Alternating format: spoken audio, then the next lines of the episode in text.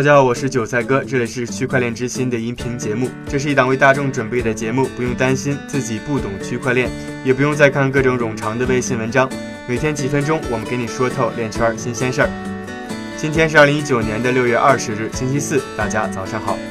今天我们来关注一下四大之一的普华永道。之前，我们在节目里就多次说过。包括普华永道、德勤在内的四大会计事务所都在积极地利用区块链技术来完善自身的业务，并提升竞争力。而就在美国的时间，本周三，普华永道在新闻稿中宣布，他们推出了一款数字货币审计软件解决方案。普华永道新添加的这个审计套件工具名啊为 Halo，可以用来为从事数字货币交易的公司提供审计担保服务。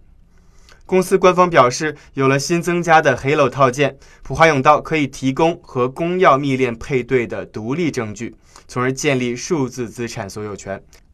同时呢，还能从区块链上搜集交易和余额等重要的信息。普华永道还指出，他们已经使用这种新的工具来对有数字货币活动的客户进行审计。不过呀，他们也指出，目前呢，这份工具也有自己的局限性。主要是 Halo 目前支持的通证非常有限，那么因此在考虑是否接受客户交付的审计任务时，也会优先的考虑这一点。而目前呢，Halo 支持的通证已经包括了 BTC、BCH、BTG、BCD、LTC、ETH、OAX 以及 XRP 等等。接下来呢，再来为大家播放一组快讯。首先呢，我们先来看看行业应用方面的信息。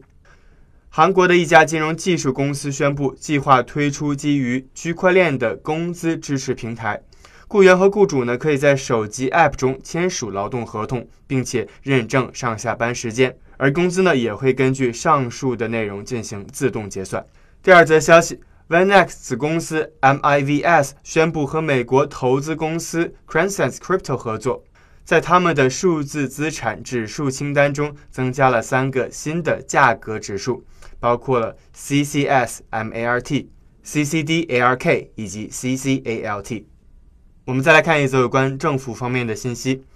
根据俄罗斯一位高级财务官员介绍，俄罗斯议会国家杜马将在未来两周内通过俄罗斯的主要加密法案——数字金融资产。另外，韩国统计厅委托企业进行基于区块链技术的统计基础研究，并计划在未来的五个月内将这份研究作为基础，统计运作中每阶段的问题和区块链技术的应用可能。